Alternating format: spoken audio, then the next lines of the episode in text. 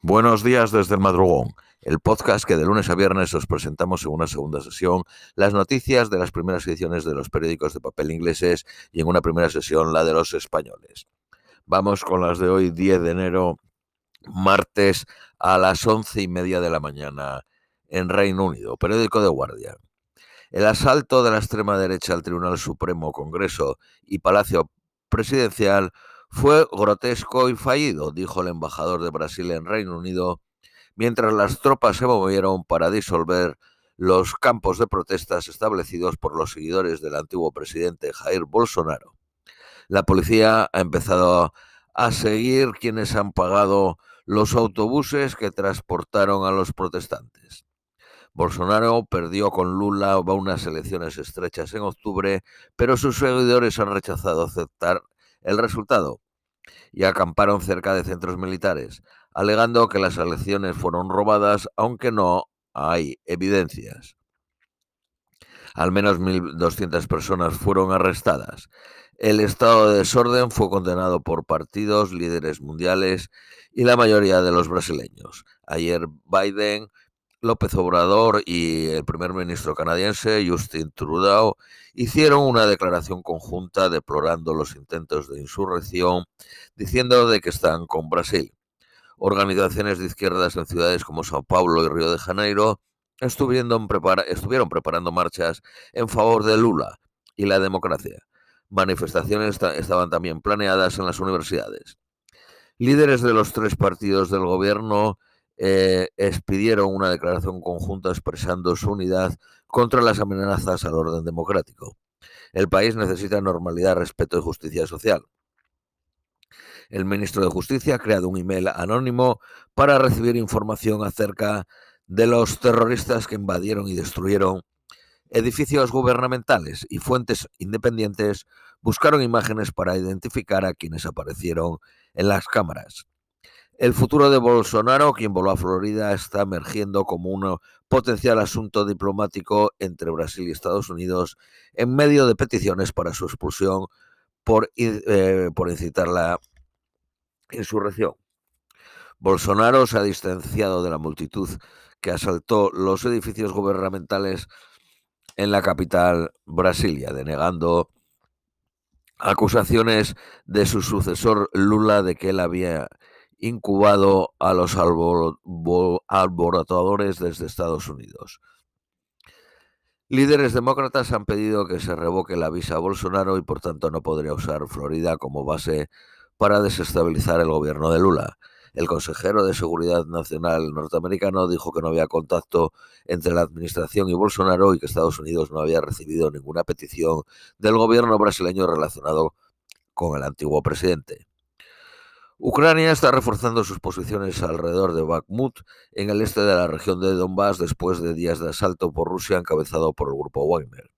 Zelensky dijo que Bakhmut y Soledar estaban resistiendo. En Soledar las cosas están muy difíciles. El, ministro el Ministerio de Asuntos Exteriores británicos dijo que dos británicos están desaparecidos y son dos voluntarios.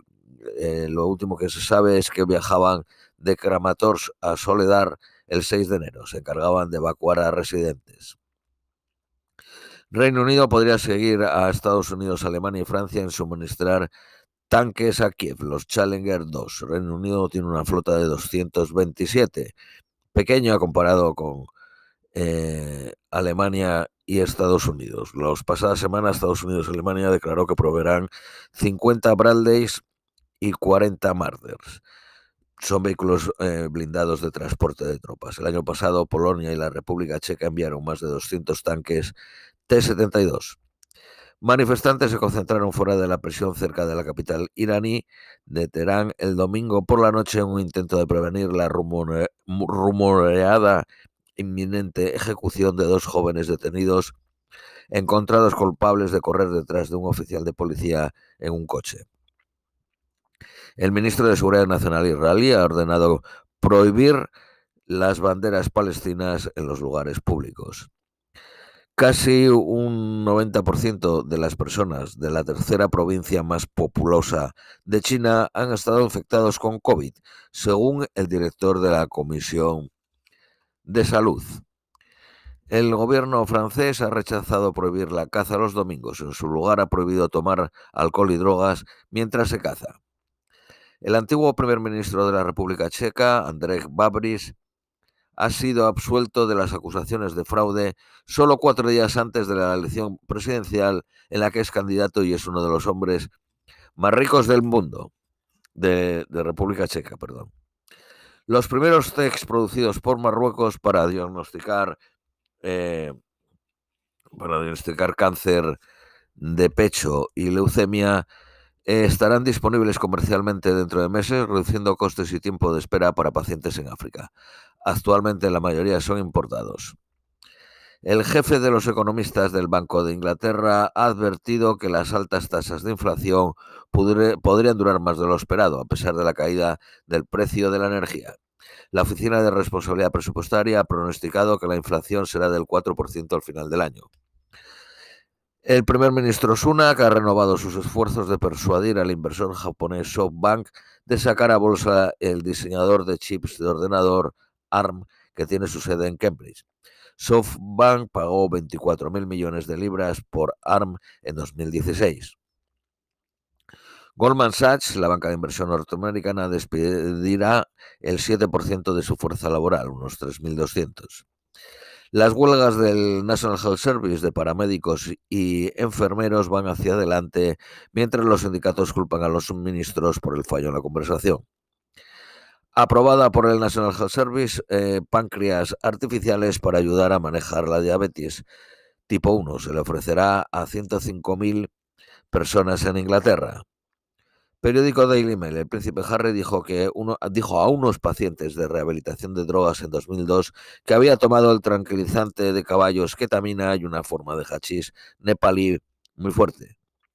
Pacientes podrían ser tratados en cabinas en los aparcamientos bajo planes de mejorar el tiempo de respuesta de las ambulancias. Periódico Daily Telegraph. A todos los oficiales de prisión y a los visitantes se les checará las bolsas con rayos X.